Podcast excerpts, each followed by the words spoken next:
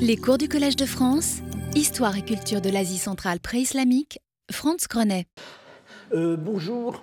Euh, D'abord, quelques mots sur les, prochaines séances. Alors, il y aura, comme il est annoncé dans le programme, euh, il n'y aura pas cours la semaine prochaine ni celle d'après.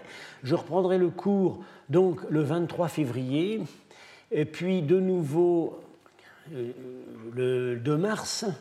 Euh, le cours du 9 mars ne pourra pas avoir lieu. Euh, je le rattraperai en avril.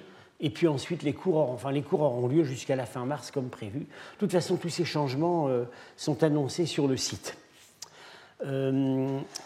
Alors, on avait commencé à aborder donc les, les, mouvements de population nomade qui bouleversent de fond en comble tout le paysage historique, ethnique, archéologique, politique à partir du milieu du IVe siècle. Je rappelle ici la, très hypothétique et grossière cartographie que j'ai esquissée avec les, les Huns qui sortent de l'Altaï, euh, peut-être en partie poussés par des raisons climatiques, euh, et euh, qui, euh, dont une branche part vers l'Empire romain et l'autre avec des étapes que nous ne connaissons pas, probablement traverse la Sogdiane, en tout cas se retrouve incorporé dans les armées euh, du roi sassanide euh, Chapour II. Et c'est là où nous avons le premier témoignage, l'extraordinaire texte d'Amir Marcellin qui les a vus à l'œuvre sous les murs d'Amida en 359. Alors, donc, à ce moment-là, ils sont euh, donc incorporés avec leur propre souverain dans, dans l'armée sassanide. Mais euh, bon, cette, euh, cette tentative d'alliance semble avoir été rapidement débordée. Euh, nous voyons que euh, Autocarestan, l'ancienne Bactriane, autour de, de Bactre ici, euh, les choses se, se, dégradent à la fin du IVe siècle. Un indice très net, c'est l'arrêt des émissions monétaires de la dynastie vassale des Kushano-Sassanides. Visiblement, les Sassanides ne sont plus euh, les maîtres du jeu, même indirectement. Et euh, par ailleurs, nous avons un témoignage euh, bon, qui manque un, peu de précision, mais qui indique tout de même un bouleversement majeur dans ces années-là, la fin du règne du Sassanide Chapour II. C'est par un auteur byzantin qu'on qu transcrit maintenant Paustos Bouzand, certains pensent même qu que c'est en fait un personnage euh, qui n'a pas existé, alors on appelle sa chronique parfois le Bouzandaron. Euh, par dans les vieilles traductions françaises, on l'appelle Faust de Byzance, c'est tout à fait fantaisiste. En tout cas, c'est quelqu'un qui est bien informé, euh, qui écrit euh, vers la fin du 5e siècle, un siècle après les événements, et euh, dont le témoignage sur les régions orientales, et là c'est quelque chose qu'on va retrouver avec tous les témoignages arméniens ultérieurs, vient d'Arméniens qui avaient été incorporés dans l'armée sassanide et qui, euh, qui, sont, qui ont été rescapés des désastres, qui sont revenus raconter au pays, et c'est passé dans les chroniques, passé dans les chroniques arméniennes. Alors, euh, j'avais dit un mot de cette politique des Sassanides qui ne s'est pas limitée qu'aux Arméniens, euh, consistant à euh, faire partir sur les fronts opposés de l'Empire euh, les aristocraties turbulentes du front occidental. Et j'avais donc dit que c'est exact, ça préfigure exactement ce que les tsars feront avec beaucoup de succès, avec les Polonais. Et il y a une, analogie, un clin d'œil de l'histoire que j'aime bien rappeler vers 620, au moment des dernières guerres des Sassanides euh, du côté de Bactre, euh, le, général, qui remporte des victoires pour les Sassanides, euh, c'est le prince arménien, c'est le prince arménien Sempat Bagratounian. En 1812, le général qui commande la cavalerie russe à Borodino, c'est le prince georgien, georgien Bagration. C'est la même famille. Euh, c'est très vraisemblablement euh, c'est la continuité du même phénomène. Les aristocraties caucasiennes, euh, euh, à la fois rebelles et, puis, dans certains cas, euh, s'illustrant héroïquement euh, au service du grand empire dans qui, les a, qui les a annexés. Alors, que nous dit, que nous dit ce témoignage de Paustos? Là, on est vers 369, donc à la fin du très long règne de Chapour II, celui qui euh, avait euh, donc euh, qui, avait comment qui, qui, menait la campagne sassanide en 359 où Amien Marcelin a vu dans son armée les Chionites.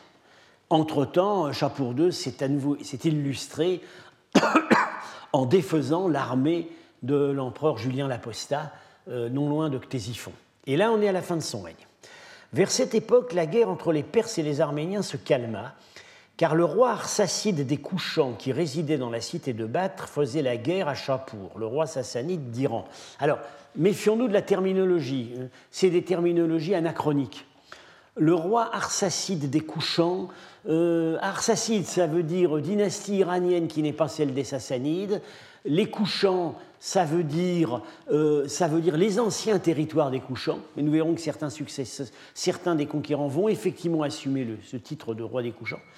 Euh, le seul élément qui est donc fiable, c'est la cité de Bactre, qui résidait dans la cité de Bactre.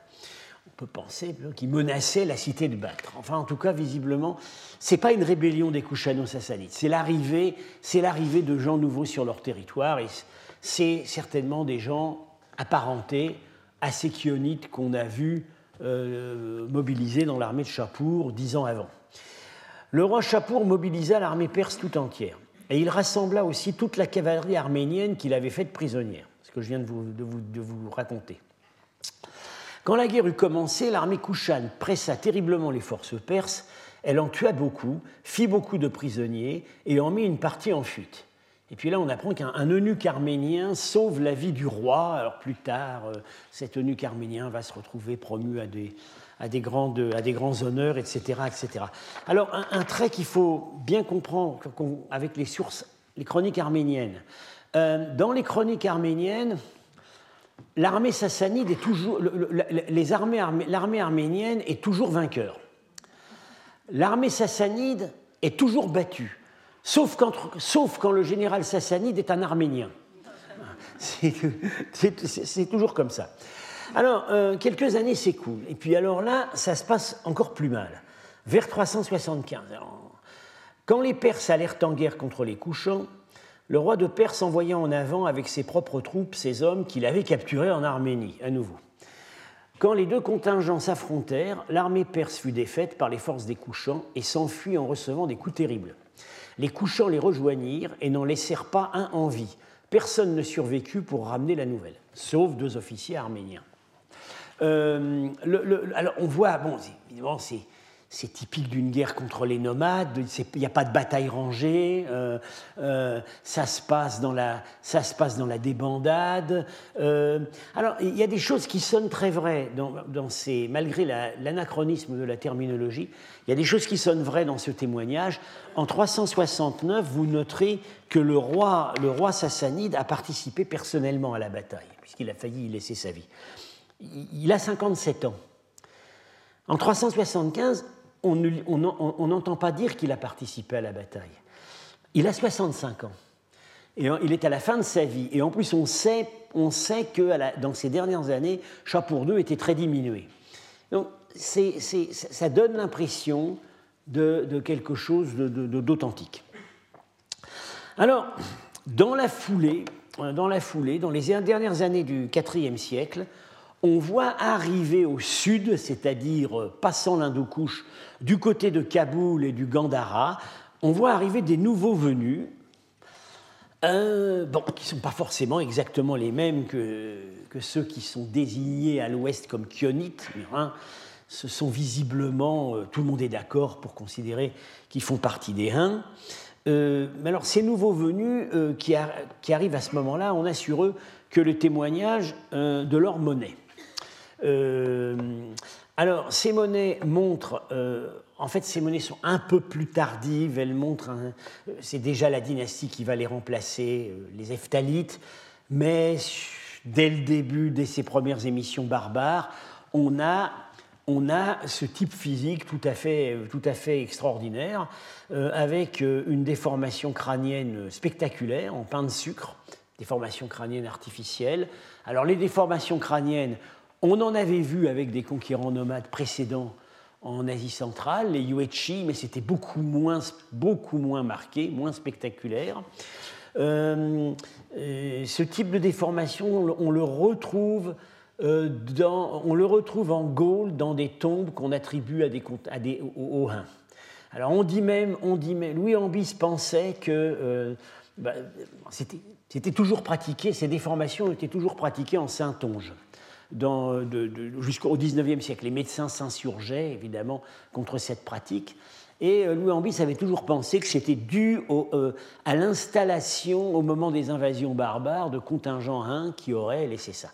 Euh, ces déformations, alors on, voit ce qu'on voit ici sur les portraits correspond à la réalité anthropologique, puisque voilà des, crânes eftalites du musée de Samarcande on voit exactement la même déformation.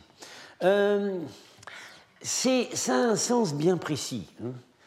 Euh, c'est destiné à marquer l'ethnicité et probablement aussi l'appartenance sociale.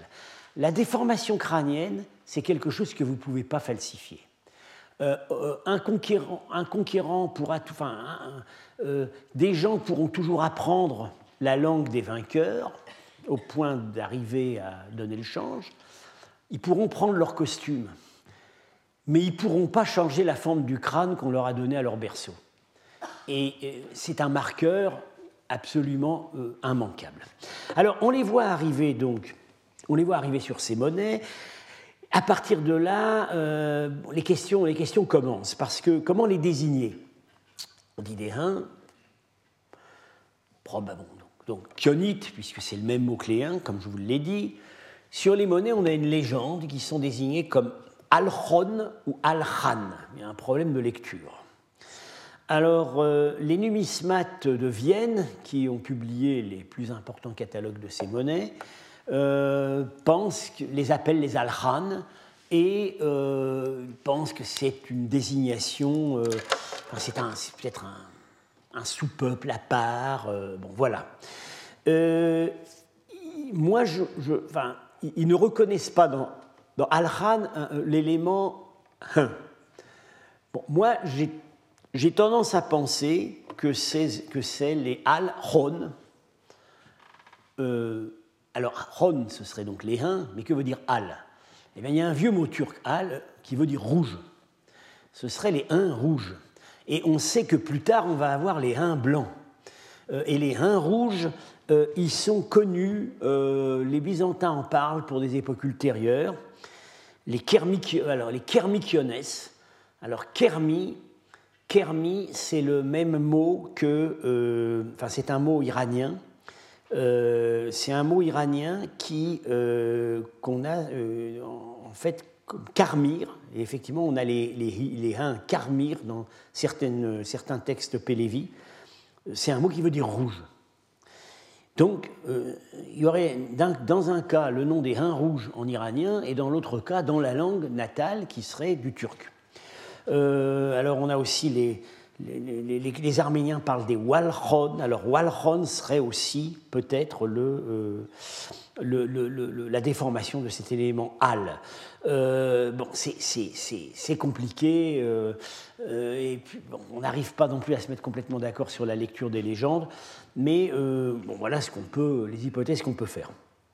Alors, cette vague ou ces vagues d'invasion, si vous revoyez la carte que j'ai esquissée, euh, bon, on les, a vus là, on les, voit, arriver en Inde du Nord-Ouest. Un siècle plus tard, on a des, gens, euh, des personnages qui s'appellent Grumbates, comme le chef des Chionites qu'avait vu Amir Marcelin, qui sont établis euh, à demeure, au sud de Bactre. il a bien fallu qu'ils traversent, traversent la Sogdiane, dont, euh, au cours précédent, j'ai indiqué l'état quand même de nouveau relativement prospère à cette époque, avec un dynamisme nouveau de fortification, un début de dynamisme commercial, etc. Bah, ils ont certainement traversé la Sogdiane, mais euh, là, on n'a aucune source, on n'a aucun récit, aucun texte qui en parle. Les seuls qui auraient pu nous en parler, c'est les Chinois. Mais il se trouve que dans ces siècles-là, la diplomatie chinoise a perdu le contact avec l'Asie centrale. Euh, elle a perdu le contact à la chute de la découchant au début du IIIe siècle, et elle ne retrouvera le contact qu'au milieu du Ve siècle. Il y, a une, période de blanc. Euh, alors, euh, malgré tout, du point de vue dans l'archéologie, bon, on n'arrive pas, on pas à associer des destructions de forteresses, de, remparts, de villes à cette vague d'invasion, mais il y a tout de même un marqueur, c'est la céramique. Euh, c'est le moment où euh, on voit se diffuser dans les oasis, les villes de Sogdiane, une céramique d'un type nouveau, qui est une céramique grossière. Alors la précédente, c'était déjà pas brillant, mais alors celle-là, c'est assez grossier, c'est vraiment de la céramique paysanne, euh, avec des euh, marqués, on, la, repère tout de suite parce qu'il y a des fausses dégoulinures de, vernis qui veulent faire joli, en, fait c'est des dégoulinures. Euh, les archéologues appellent ça la céramique Kaunchi à cause du premier site où on l'a trouvé. Et il y a une les archéologues, notamment, Marchak et Raspopova, dans un très bon article qui était paru d'ailleurs en français, Les nomades et la Sogdiane, dans un volume dirigé par Henri-Paul Francfort, Nomades et sédentaires en Asie centrale, paru en 90, il voit une conséquence de ces invasions nomades par un effet, ce qu'ils définissent comme un effet domino. C'est-à-dire que cette céramique, ce n'est pas les nomades qui l'ont fabriquée. Normalement, en principe, les nomades ne fabriquent pas de céramique. Ils utilisent, ils, fabriquent des chaudrons, euh, ils ont des chaudronniers, ils ne fabriquent pas de céramique, ils utilisent la céramique des populations qu'ils traversent ou chez lesquelles ils s'établissent. Mais euh, cette céramique, aux, époques précédentes, était typique des populations montagnardes, semi-montagnardes des Piémonts. Des populations un peu retardées par rapport aux populations des plaines.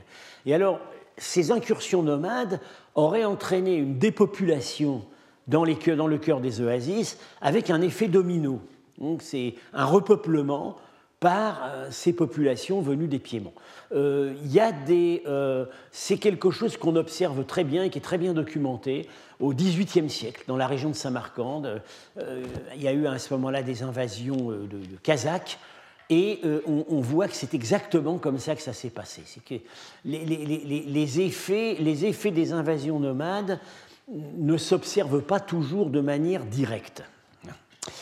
Euh, alors, bon, là, c'est quand même très très obscur pendant un demi-siècle, mais finalement, il y, a, un pouvoir qui va se construire, émergent de ces nouvelles populations, un pouvoir que, euh, les, textes que, que les textes que nous avons qualifient toujours de Hun, hein, les textes les Grecs, les Arméniens nous parlent de Hun, mais là ils ont un nouveau nom, c'est plus les Chionites, ils sont qualifiés, ce n'est pas seulement des Huns, ce sont les Huns Kidarites, d'après euh, un de leurs, euh, d'après semble-t-il leur premier souverain.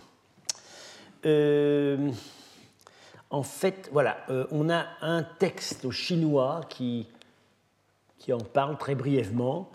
Euh, c'est des informations recueillies vers 437, donc au, moment où la Chine reprend contact. Euh, ça a dû se passer euh, peut-être 10 ou 20 ans avant. Le roi des grands Yuechi, c'est-à-dire couchant, encore ça désigne la zone, appelé Kidara, brave et féroce, finalement envoya ses troupes vers le sud et envahit le nord de l'Inde en franchissant les grandes montagnes, c'est-à-dire l'Hindoukouche, pour soumettre les cinq royaumes qui étaient au nord du Gandhara royaumes de, montagne qui sont au nord de l'actuel Pakistan. Euh, donc ben, là, on a, un nom. On a le nom, on voit une construction étatique, on nous parle d'un roi, d'un conquérant. Alors, c'est probablement pas lui, ça doit être euh, son fils ou son petit-fils, des monnaies frappées au Gandhara. Alors, euh, ce qui est assez intéressant à noter, c'est qu'il y a Bon, le personnage, bah, il s'intitule Roi des couchants. Euh, il se fait représenter à la Sassanide, hein, parce que c'est le, seul, le seul moyen à cette époque d'exprimer une symbolique royale. Il y a des rubans qui flottent sur ses épaules. Il a une couronne à ailes qui est un petit peu déformée en fleuron. Il a un symbole du soleil et de la lune sur la tête, imité de la couronne sassanide. Mais il n'a pas tout à fait une tête de sassanide. Euh, c'est-à-dire qu'il n'a pas de barbe. Euh, tous les sassanides sont barbus, sauf tout à fait à la fin un roi enfant. Euh, un homme chez les sassanides ne peut pas ne pas être barbu on sait par les Chinois qu'on rasait la barbe uniquement aux criminels. Si vous n'aviez pas de barbe, c'est que vous étiez un eunuque ou un criminel. Donc, euh, les rois étaient toujours barbus. On a même l'exemple de Chapour II, dont, j'ai été amené à parler. Chapour II, c'est un fils posthume. Il a été couronné dans le ventre de sa mère. Dès ses premières monnaies, il est barbu. Voilà. Alors, euh, lui, il n'a plus de barbe, plus de moustache. Et ça, bon, la, pilosité rare, c'est un marqueur, c'est un marqueur, euh, disons, un peu conventionnel des peuples dits altaïques, type mongoloïde. voilà. Vous verrez que euh, la volonté de rupture physique euh, n'est quand même pas très très marquée sur ces portraits, de même que la volonté de rupture politique ne l'est pas non plus, puisque ces gens-là donc ont une symbolique sassanide, régalienne sassanide et s'intitulent roi des couchants. Alors vous verrez qu'avec la dynastie qui va suivre, les Eftalites, là, on y va carrément et la rupture est totale sur tous les plans. Alors voilà pour nos Kidarites. Euh, à nouveau, ceux qui nous en parlent le plus en détail, euh, ce, sont, euh, ce, sont, les Arméniens. Alors, ce sont les Arméniens parce que rapidement, ces Kidarites ont, causé des problèmes aux Sassanides sur leur frontière orientale, comme les Kionites avaient fait un siècle avant. Donc, euh, on, a, cette chronique de, l'évêque Éliché, l'histoire de Vardan et de la guerre arménienne, qui raconte avant tout la persécution dont les chrétiens ont été victimes par les Arméniens. Et donc, il y a une visée évidemment apologétique dans le texte, c'est que plus les Sassanides ont des ennuis dans leur guerre, plus le chroniqueur est content, parce que c'est le, le, châtiment divin. Euh, voilà, alors on, donc le roi Yazdgird, c'est le roi Yazdgird Ier, il marcha contre le royaume des Huns qu'ils appellent Couchant. À nouveau, euh, utilisation d'une terminologie anachronique, sauf que là, ce sont ces Huns eux-mêmes qui s'intitulent roi des couchants sur leur monnaie. Après avoir combattu pendant deux ans, il s'avéra incapable de les impressionner. Euh, les Huns qu'on appelle couchants, alors, euh, eh bien voilà justement, je vais revenir là-dessus, mais on a eu la preuve que ce n'était pas une invention du chroniqueur arménien, puisque voilà le sceau d'un roi kidarite de Samarcande, je vais revenir là-dessus après, inscrit en bactrien, qui a été découvert il y a quelques années, le seigneur, non, non, le nom est effacé, roi des Huns Oglar, je vais revenir là-dessus, grand roi des couchants, Afshian de Samarcande. Afshian, c'est euh, ce titre qu'on connaîtra plus tard comme Afshin, qui est le nom du seigneur local de Samarcande, et dont je vous ai dit au cours précédent que c'était peut-être un, titre sarmate. En tout cas, ces gens-là donc s'intitulent roi des couchants.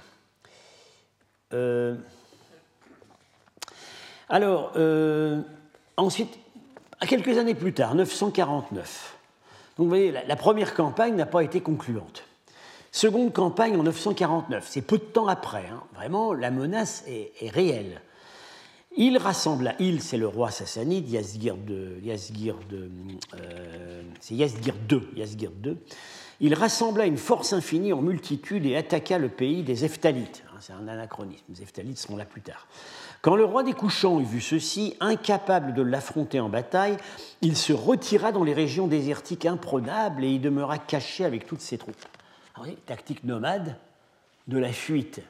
Et euh, moi, je soupçonne que c'est à ce moment-là, en fait, qu'ils se sont emparés de Samarcande et qu'ils que, ils se, sont mis, ils se sont mis à l'abri dans des régions où les armées sassanides ne pouvaient pas les atteindre. Euh, on a effectivement voilà, euh, avant la découverte du sceau de, donc de ce roi de Samarcande qui est euh, dit roi des couchants, on avait cette monnaie écrite Kidara en sogdien, circulant à Samarcande. Donc on avait la preuve qu'ils avaient pris Samarcande. alors le roi des Perses attaqua ses provinces et ses pays, donc que le roi des Kidarites a déserté avec son armée, il a fait place nette, pris beaucoup de forteresses et de villes, très important pour nous, ça veut dire que la vie urbaine euh, n'est pas, anéantie dans ces régions, amassa des captifs et du butin et les ramena dans son empire. Mais alors, voilà, juste après, ça se gâte. 453-54, le roi Yasgird sortit avec toute son armée et marcha à la guerre contre les couchants. Il ordonna aux prisonniers arméniens, prêtres et nobles, de se joindre à la marche depuis Gorgan, Gorgan au sud-est de la mer Caspienne, qui, était, est la grande base de départ des armées sassanides. Il, euh, il, ordonna de les tenir dans la forteresse de Nishapur.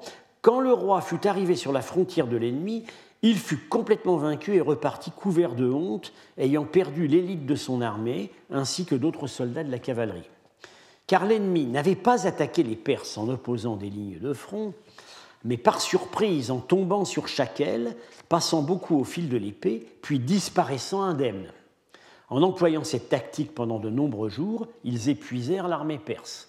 Donc, à nouveau, la tactique de harcèlement bien connue des populations nomades qui n'alignent pas des armées en bataille, mais qui, vont, euh, utiliser une tactique de, de, une tactique de, de, euh, de piqûre, d'affaiblissement, de harcèlement sur les ailes. Alors Yasgir passe, sa fureur sur deux, prêtres arméniens, deux pauvres prêtres arméniens qui étaient avec lui. Ces saints furent martyrisés dans la province appelée Badris. Alors ça nous indique où a eu lieu la bataille. Le Badris, c'est euh, au nord-ouest de l'Afghanistan, c'est à l'ouest de Bactre. Donc on, sait, on voit où la bataille a eu lieu. Et euh, alors un petit peu après, on a un texte byzantin, Priscus, qui, parle, qui, relate en fait, qui résume les, les ambassades euh, envoyées à cette époque. Alors c'est par lui qu'on a la description la plus détaillée de la cour d'Attila, parce qu'il a, il a été lui-même ambassadeur chez Attila. Donc c'est le, le, texte le plus précis que nous avons sur Attila, c'est par Priscus. Alors là, il nous dit le nouveau roi des Perses, Péroz, donc qui a succédé à son père Yazdgird, était sur les frontières entre son peuple et les Huns Kidarites. Donc à nouveau, Huns Kidarites. La cause de la guerre était que les Huns ne recevaient plus le tribut que les précédents souverains des Perses avaient payé. Très intéressant à lire. Ça veut dire que euh, les, les, les, coûts que les nouveaux envahisseurs ont portés à l'armée perse ont été tels que les Perses ont été obligés finalement d'acheter la paix en versant un tribut. Ça, on va retrouver ça au siècle suivant. Le père du roi, donc Yasgir II, avait refusé le paiement et entrepris la guerre. C'est probablement l'épisode dont, on nous a parlé juste avant, euh, que son fils avait hérité avec le royaume. Péroz dépêcha un envoyé à Kunras, le chef des Huns, disant qu'il souhaitait la paix et lui donner sa sœur en mariage. Très intéressant ce nom de Kunras. C'est probablement non pas un nom mais un titre.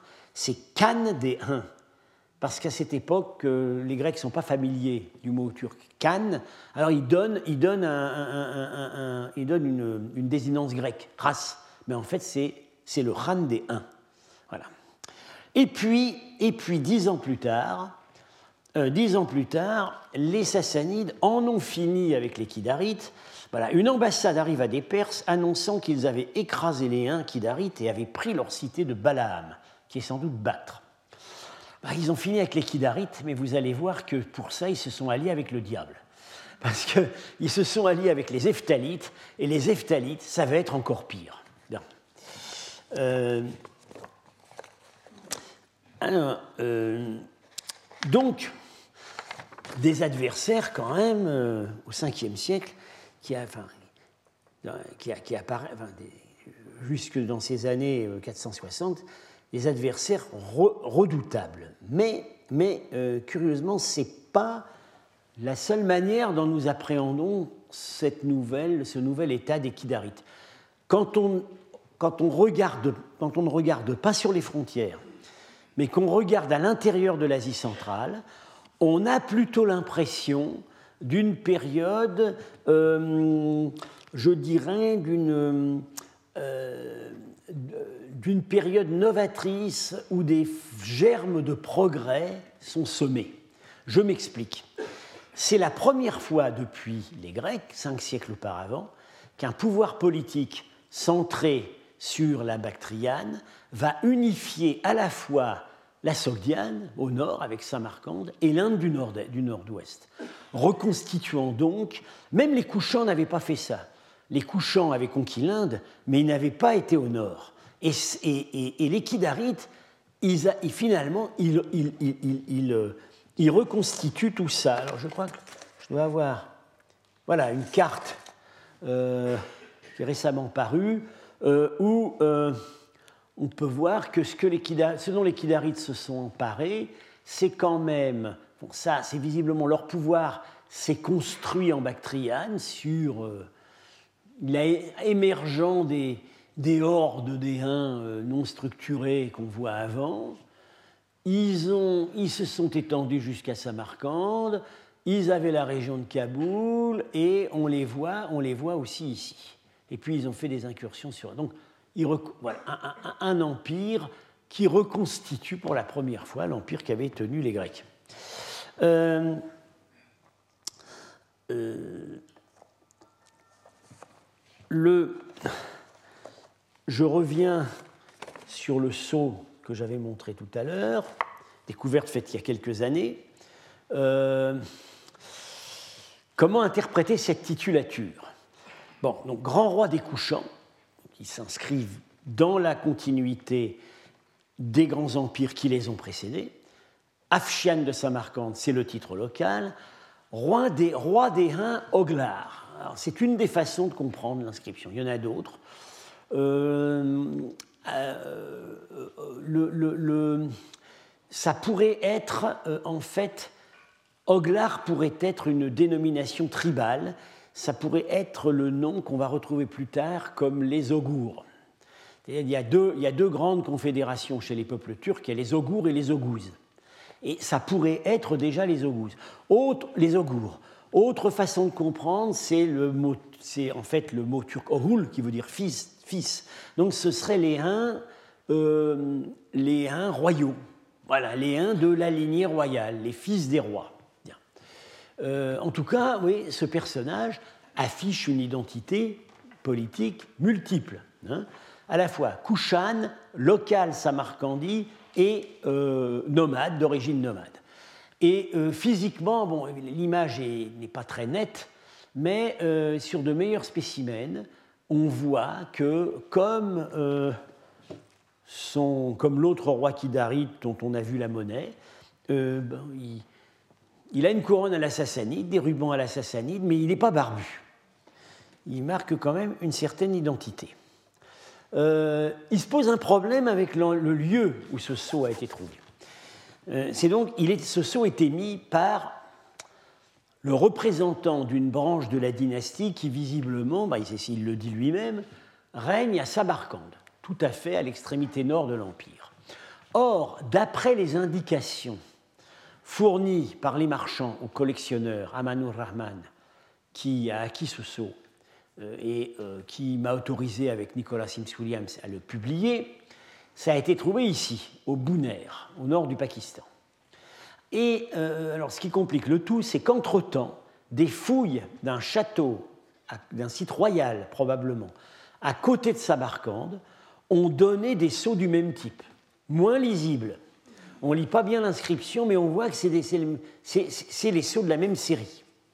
Alors, évidemment, une, explication perverse, ce serait de dire, eh ben, ils n'ont pas su contrôler, ils contrôlaient pas leurs ouvriers sur la fouille près de Samarcande, euh, un sceau a été volé, et puis, euh, et puis ça, a fini par, ça a fini par être vendu dans une collection privée, et euh, pour donner le change, l'intermédiaire a fait croire que ça venait du Pakistan.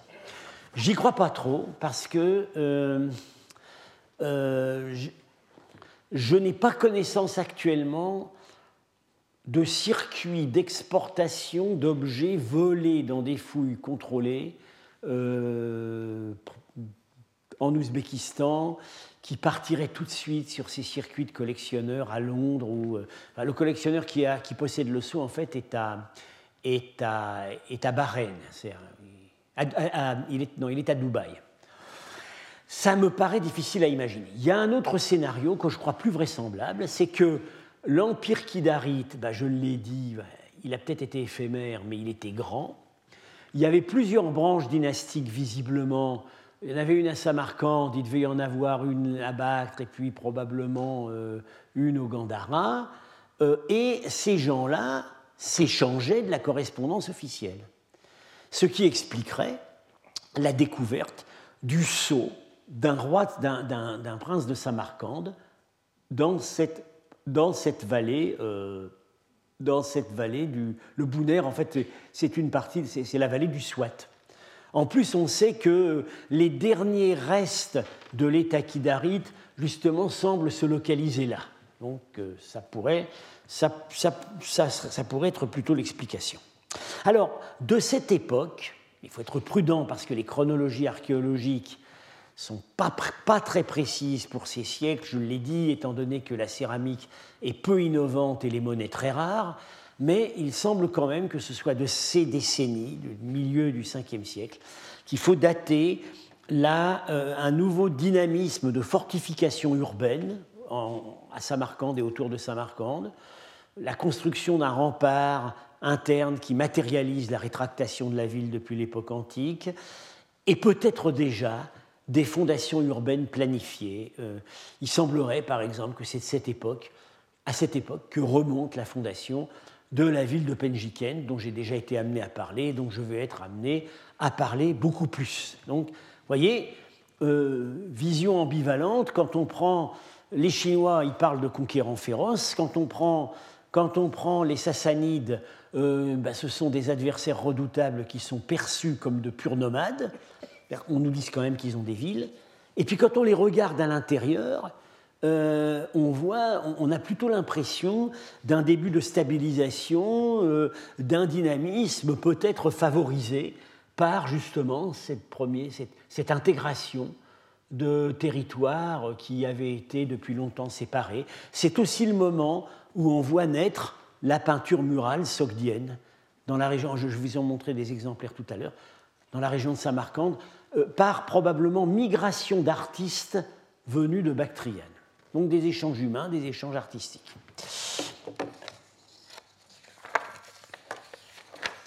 Alors, je vous ai donc, on en était resté au, au texte qui nous, qui nous, explique que, enfin, le texte de Priscus, qu'en 467, tout content, euh, le nouveau roi sassanide Péroz annonce qu'il est débarrassé du péril kidarite, euh, euh, parce qu'il a pris Bactre. S'il a été annoncé ça aux Byzantins, c'est évidemment c'est un message. C'est pour dire aux Byzantins maintenant, vous devez vous tenir à carreau avec nous, parce que nous sommes libérés d'une pression sur le front Est. Donc on va avoir le temps de s'occuper de vous. Bien. Mais ce, que ne dit pas ce texte, c'est que euh, pour, prendre, pour éliminer les Taquidarites, les euh, Sassanides se sont alliés à un nouveau peuple, une nouvelle dynastie, euh, qui s'appelle les Eftalites et qui vont beaucoup faire parler d'eux. Alors, ces Eftalites sortent de la même mouvance, ils sortent à nouveau de ces populations arrivées un siècle plus tôt, depuis l'Altaï, voilà, euh, et euh, tout de suite, avec eux, on voit que euh, l'ère des compromis est terminée. Déjà, voilà comment ils se font représenter. c'est une monnaie d'un des souverains, souverains, enfin vers 460, 600, ça doit être Yavuga. Alors, la déformation crânienne que j'ai montrée tout à l'heure, quand même des rubans à la sassanide, mais bon, il a vraiment rien fait pour ressembler à pour avoir une tête présentable euh, dans le concert diplomatique. Euh, les, grosses boucles d'oreilles qui donnent un, aspect encore plus, encore plus féroce. Alors, euh, ça, on a suffisamment d'exemplaires de monnaie de bonne qualité pour savoir que ça n'est pas dû à la maladresse du graveur. C'est pas non plus l'irrévérence du graveur qui a voulu caricaturer ses maîtres. C'est comme ça qu'ils ont voulu se montrer. Euh, que, euh, euh, et à partir des Eftalites, le titre roi des couchants disparaît. C'est-à-dire que c'est très clair, il ne revendique plus de filiation politique avec les grands empires sédentaires précédents. Il se présente comme une, construction impériale nouvelle. Ça rappelle tout à fait, ça rappelle Attila, qui de tous les conquérants, euh, de tous les conquérants qui s'abattent sur l'Empire romain dans la première moitié du 5e siècle, sera le seul qui ne prétendra pas, sauf tout à fait à la fin, s'intégrer dans les structures de l'Empire romain. Euh, Alors, que veut dire Eftalite Eh bien, on ne sait pas. Depuis assez peu de temps, on sait que la forme probablement authentique, parce qu'on l'a par les textes bactriens, c'est Evdal. Alors avant ça, bon, Ebdal, euh, alors euh, on rapprochait ça de, de, de, le chiffre 7. Alors bon, il y a des confédérations nomades où c'est les sept, euh, les sept ceci, les sept cela. Alors maintenant, on pense que c'est peut-être une, étymologie populaire et qu'en fait, le, véritable nom était différent. Euh, la situation linguistique euh, est difficile à saisir. J'en dirai un mot. Disons que les, deux seules, les seules langues qu'ils emploient sur, sur, leur monnaie, c'est le bactrien et, et, le moyen indien en Inde. Que parlait-il vraiment On a, il y, y, a diverses hypothèses. À partir, donc, ces ephthalites, euh, on les a vus. Euh, en fait, apparaissent sur le, euh, ils apparaissent sur la scène déjà vers 457, dix ans après, avant l'élimination des, Kidarites. on les voit surgir à ce moment-là. Ils, envoient, ils, ils, sont probablement en Bactriane orientale, sur les piémonts montagneux. Ils envoient une ambassade en Chine pour montrer qu'ils existent. Et du côté ouest, ils interviennent dans la querelle de succession qui éclate à ce moment-là pour le trône sassanide. Et en fait, du coup, Péroz va, euh, ils soutiennent le prétendant Péroz, qui est le gouverneur du Sistan, donc euh, une, province qui ne se trouvait, qui, était, euh, qui pouvait être atteinte depuis la Bactriane orientale. Euh, c'est lui qui est soutenu et qui euh, euh, et il monte sur le trône avec leur aide et il va conclure une alliance avec eux, pensant agir avec une grande finesse politique pour éliminer, donc les Kidarites. Les Eftalites ont laissé dans l'histoire une épouvantable réputation qu'on a à la fois euh, qui est transmise à la fois par les sources arméniennes, par les sources iraniennes, euh, euh, et aussi par des sources nouvelles qui apparaissent à ce moment-là, ce sont les pèlerins, les pèlerins bouddhiques venus de Chine. je vais vous citer le commentaire, le commentaire que tout cela a inspiré au grand Alfred Fouché, dans son livre admirable La vieille route de l'Inde, tome 2, publié en 1947, euh, qui avait fait une, esquisse politique tout à fait remarquable pour l'époque, euh, une esquisse de, l'histoire politique de l'Asie centrale à travers les siècles, jusqu'à la conquête arabe. Voilà ce qu'il écrit sur les Eftalites. Tandis que leurs congénères se répandaient à l'ouest sur l'Europe entière, ceux-ci prirent la route du sud et leurs hordes foulèrent à nouveau les routes du nord-ouest pour pénétrer jusque dans le Pendjab et le Malwa. Elles y apportaient une nouveauté, à savoir ce don de cruauté froide que, continuera avec Jean, qui continuera avec Gengis Khan et Tamerlan à rester l'attribut caractéristique de leur race et le principe directeur de leur stratégie. Quand Fouché écrit race, il veut dire turc. Donc c'est un texte qui, évidemment, écrit avec les formules de l'époque, mais voilà, c'est l'image, que les Eftalites ont laissée dans l'histoire. Alors, euh, on a par ailleurs, ce qui fait tout à fait écho à ça, à nouveau une, notice arménienne. C'est en 484, au moment, euh, j'y reviendrai, où le pauvre Péroz, après avoir perdu deux guerres contre les Eftalites, euh, a tenté d'en mener une troisième et s'est fait tuer avec toute son armée. Donc, c'est le texte qui est en haut. À l'époque où le roi Péroz se trouvait dans le Gorgan, il rassembla une nombreuse armée pour aller faire la guerre aux Eftalites. Même en temps de paix, personne ne pouvait hardiment et sans crainte regarder les Eftalites, ni même entendre leur nom. Péroz se mit en campagne, mais son armée marchait comme des condamnés à mort plutôt que comme une armée allant à la guerre. Et alors on a, euh, on a un témoignage rétrospectif, donc euh, à peu près un siècle après les événements, par euh, l'illustre pèlerin chinois Xuanzang, qui a voyagé en Asie centrale et en Inde. plusieurs siècles auparavant, il y avait un roi nommé Mihirakula. Alors on sait quand il a régné, 515-540, qui régnait depuis cette ville sur toutes les parties de l'Inde. Cette ville, c'est Sialkot, au nord du Pakistan il envoyait un ordre dans les cinq parties de l'Inde enjoignant de détruire tout ce qui était bouddhique. Puis il ravagea le Gandhara. 1600 stupas et monastères furent détruits. 30 millions de gens de la classe supérieure furent mis à mort au bord de l'Indus. 30 millions de la classe moyenne furent noyés.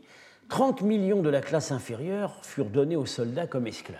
Vous voyez, il a le record absolu il a battu, Hitler, il a battu Staline, euh, il, a, le record absolu, et même, peut-être Jean Khan, il a le record absolu des massacres. D'ailleurs, en Inde, dans la littérature bouddhique, euh, ce, personnage Mihirakula se trouve toujours affublé du surnom Trihotikan, c'est-à-dire, euh, non, tri, c'est-à-dire tueur de trois kotis. Un koti, c'est 10 millions d'habitants. Euh, alors le voilà.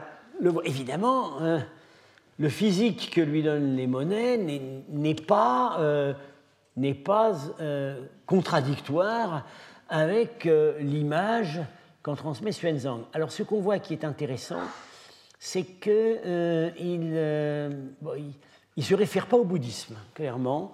il a un parasol, un symbole royal indien, qui n'est pas du tout nécessairement bouddhique. Il a un trident qu'il ferait plutôt tendre du côté du shivaïsme. Et au revers, on a l'autel du feu à la sassanide. Donc une espèce d'éclectisme religieux, mais dans lequel il n'y a pas le bouddhisme. Euh, alors, euh, il faut peut-être. Euh, il faut. donc, donc qu'est-ce que, ce personnage fait en Inde? Ben, comme les, comme les Kidarites avant eux, les Eftalites, très très tôt, dès le début de leur pouvoir, avant même qu'ils se soient euh, emparés de la totalité de Bactre et de la totalité de la Bactriane, euh, ont vraisemblablement, sont vraisemblablement descendus sur l'Inde. Euh, on a l'impression que dès 460, ils sont déjà là. Et il, semblerait qu'ils délèguent une branche de leur dynastie pour gouverner, pour gouverner ces territoires indiens avec euh, un titre spécifique, donc le titre de Tegin, qui est un titre qu'on va retrouver plus tard chez les Turcs, qui est en fait subordonné, c'est un titre de, ça veut dire souverain en second. Euh, normalement, chez les peuples turcs, le Tegin sera subordonné au Kagan, qui est le souverain suprême. On n'a pas le titre Kagan chez les Eftalites, on a le titre Yabgou.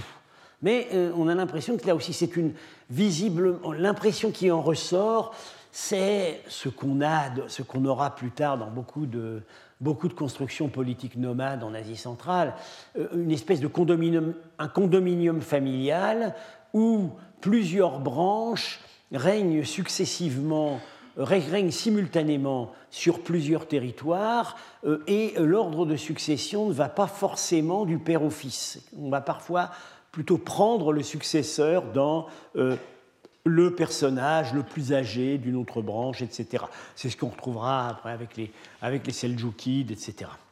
Euh, euh, là, alors, c'est un désaccord fondamental avec nos collègues de Vienne, qui, eux, considèrent que ces personnages, donc comme Mirakula et ses prédécesseurs, ses successeurs, ne sont pas des Eftalites. Ce sont les continuateurs de, des conquérants précédents, les, les, ces fameux Al-Khan, les Eftalites seraient restés en Bactriane. Euh, je pense que ça va. C'est contraire à ce que nous disent les textes chinois. Il est clair pour les Chinois que les gens à qui ils ont eu affaire, euh, Mirakula, les, les, les, les maîtres du, du, Gandhara et du Cachemire étaient des représentants, étaient des représentants de l'empire Eftalite. Euh, ce qui donne cette, ce qui fausse l'impression, c'est que on a des monnaies individualisées des souverains, de, ces souverains au Gandhara, voilà, mais qu'en Bactriane, cœur de l'empire Eftalite, il y a très très peu de monnaies individualisées. Donc euh, du coup, cette idée que ce ne seraient pas eux, ce seraient, les représentants de dynasties antérieures. En réalité, il y a une explication. Il y a une explication au fait que c'est seulement en Inde qu'ils ont, euh, qu'ils ont émis des monnaies avec véritablement leur portrait. Euh, je, serai amené à en reparler. Euh, alors, est-ce qu'il faut, est-ce qu'on est qu'on doit véritablement prendre tout ça au pied de la lettre? Moi, je dirais, il faut peut-être distinguer entre d'un côté la terreur, qui a été très clairement une arme de guerre, y compris, comme je l'ai dit, en jouant sur leur physique euh, euh, irréconciliable à tout canon esthétique antérieur, qu'il soit iranien ou grec, et, et les massacres qui sont, dont l'ampleur est, peut-être moins avérée. L'énormité même des chiffres donnés par Xuanzang leur, retire une certaine crédibilité. Euh, c'est la tendance naturelle, c'était la tendance naturelle des auteurs bouddhiques de magnifier les horreurs du temps, parce qu'on était entré dans le Kalikalpa, c'est-à-dire le, cycle cosmique qui va, qui va aboutir à la, combustion du monde et qui ne peut être qu'une succession de catastrophes. Donc, c'est une vision qui n'est pas une vision historique, c'est une vision, c'est une vision métaphysique, c'est une vision euh, euh, c'est l'amplification euh, euh, l'amplification de l'idée qu'on est dans un temps qui de toute façon est horrible. Il ne faut pas prendre ça comme des données véritablement historiques. le,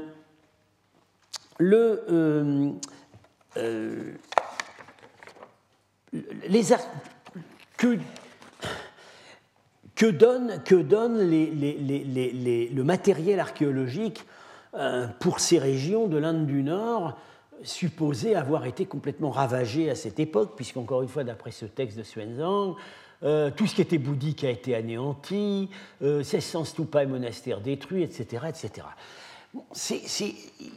L'archéologie n'a pas trouvé grand-chose pour cela. On, constate plutôt que le bouddhisme existait avant, il continuera après.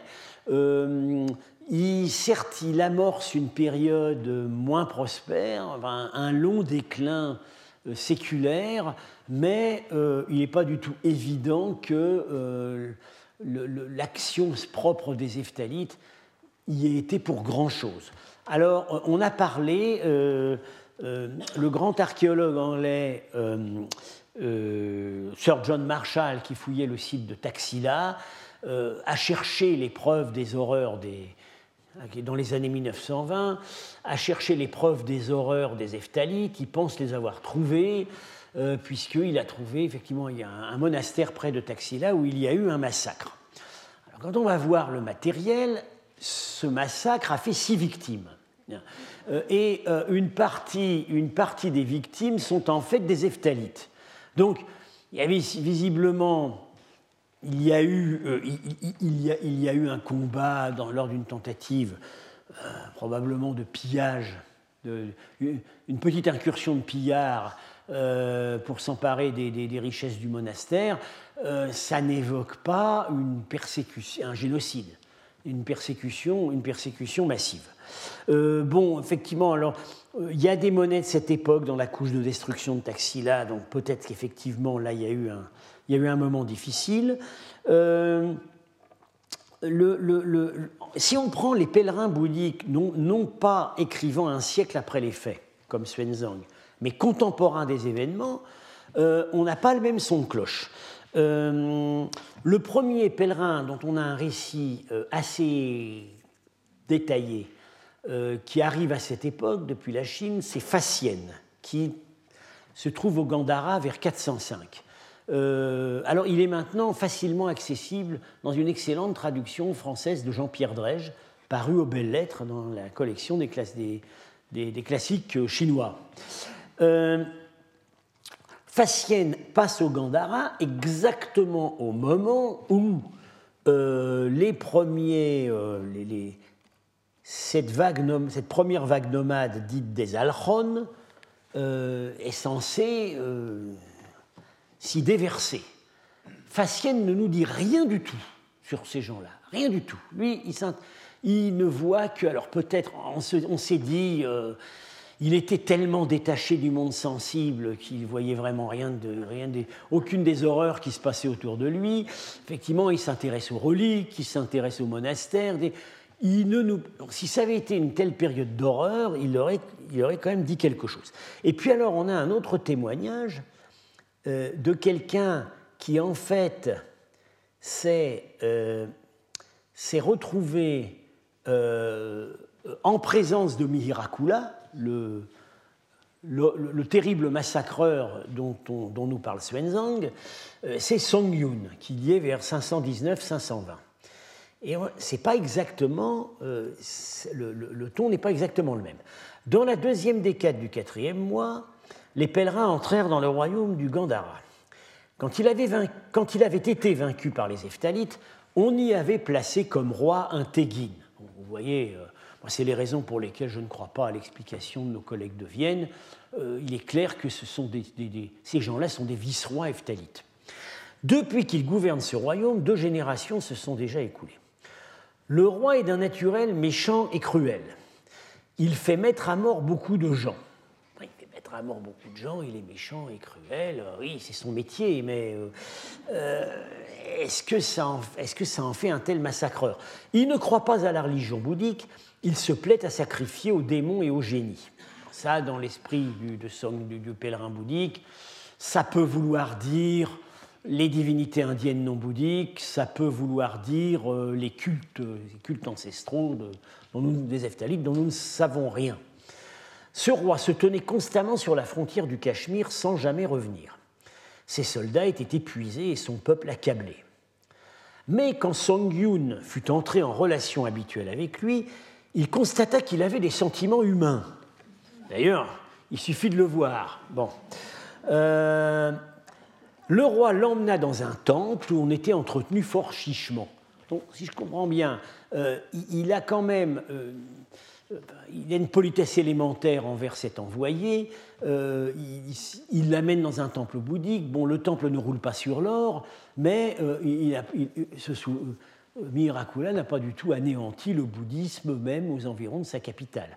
Alors, euh, bon, j'ai abrégé la citation, le, dialogue avec, Song Yun est assez intéressant parce que euh, Song Yun, qui n'a rien à craindre, puisque euh, il n'est pas du tout attaché à l'existence matérielle dans ce monde, parle avec, euh, enfin, parle, avec une, certaine insolence, en fait, à Mirakula. Il lui dit euh, Oui, enfin, bon, euh, tu dois quand même beaucoup. Oui, parce que Mirakula fin la, marque une certaine compassion. Il dit Pour venir jusqu'à moi depuis la Chine, tu, as dû, tu as dû traverser beaucoup d'épreuves, tu es venu à pied, tu es venu de loin, etc. Alors Song Yun est un peu énervé parce que quand il lui lit les lettres de l'empereur de Chine, Mihirakula, euh, euh, ne se met pas à genoux, n'est pas en position de respect, donc ne manifeste pas son inféodation. Alors, euh, donc, Song Yun, un peu énervé, dit Oui, bon, j'ai certes, subi des épreuves pour venir jusqu'à toi. Mais toi, ça fait deux ans que tu es bloqué avec ton armée pour réduire ce petit royaume du Cachemire et que tu n'y arrives pas. Donc, euh, on, a, on, a, tous nos petits problèmes, etc. Et euh, finalement, au lieu de le faire, euh, le faire exécuter immédiatement, ce, ce à quoi on aurait pu s'attendre, Miracula, finalement, admet que oui, bon, effectivement, il n'a pas, pas beaucoup de succès dans cette campagne, mais que finalement il va y arriver, et que en ce qui concerne l'empereur de Chine, c'est pas du tout un manque de respect. Euh, euh, euh, quand nous recevons, quand notre père ou notre mère nous écrivent, à nous les Eftalites, on reste assis pour lire la lettre. Je ne vais pas faire autre chose pour lire la lettre de l'empereur de Chine que je considère comme mon père. Bon, voilà. Donc ça se termine, ça se termine entre gens de bonne compagnie. Voilà. Euh, alors, très intéressant, il y a parfois quand même des, dans ces textes des résonances euh, tout à fait curieuses. Euh, voilà, un contrat bactrien, je vous ai parlé des archives bactriennes du petit royaume de hein, donc à ce moment-là, qui se trouve sous domination ephthalite, 517. C'est pratiquement exactement l'année où Sangyun a rencontré Mihirakula aux frontières du Cachemire. Et Sangyun nous dit donc les soldats étaient épuisés et le peuple accablé. On va comprendre euh, parce qu'ils sont saignés à blanc par les dépenses de cette guerre. Et que nous dit ce contrat bactrien La taxe des seigneurs eftalites sur notre maison était lourde et je n'ai aucun actif domestique sur lequel nous puissions la payer. Donc on a là, en écho, euh, l'image d'une très forte pression fiscale.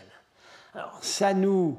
Euh, bon, ça nous montre un régime dur, mais en même temps, ça nous montre un régime euh, qui, qui euh, s'est étatisé, qui a intégré les contraintes de l'administration de territoire sédentaire, puisqu'il fait tourner la pompe à finances. C'est pas seulement au stade où on en est maintenant, à la troisième génération des Eftalites, euh, c'est pas, pas le pillage, c'est pas le tribut, c'est la fiscalité. Voilà. Donc, dans trois semaines, si vous le voulez bien, nous reprendrons euh, les, questions de euh, ces invasions nomades, après quoi, je, comme je l'avais annoncé, pour les derniers cours, je descendrai davantage sur le terrain et examinerai de manière plus, disons d'une manière plus strictement archéologique, ce que ces époques nous ont laissé, euh, notamment en matière de construction urbaine et militaire. Je vous remercie. Retrouvez tous les contenus du Collège de France sur www.colège-2-france.fr.